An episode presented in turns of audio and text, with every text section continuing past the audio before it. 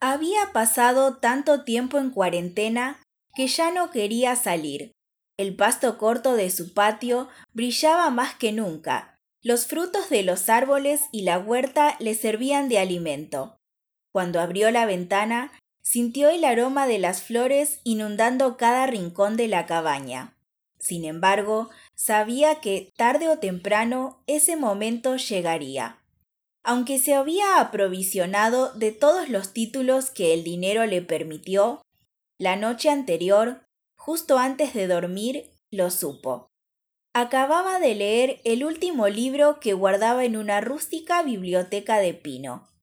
Al día siguiente, después de arreglar sus cabellos blancos y ponerse la ropa remendada, abrió la puerta delantera, se despidió de los pájaros y emprendió el camino que llevaba a la ciudad.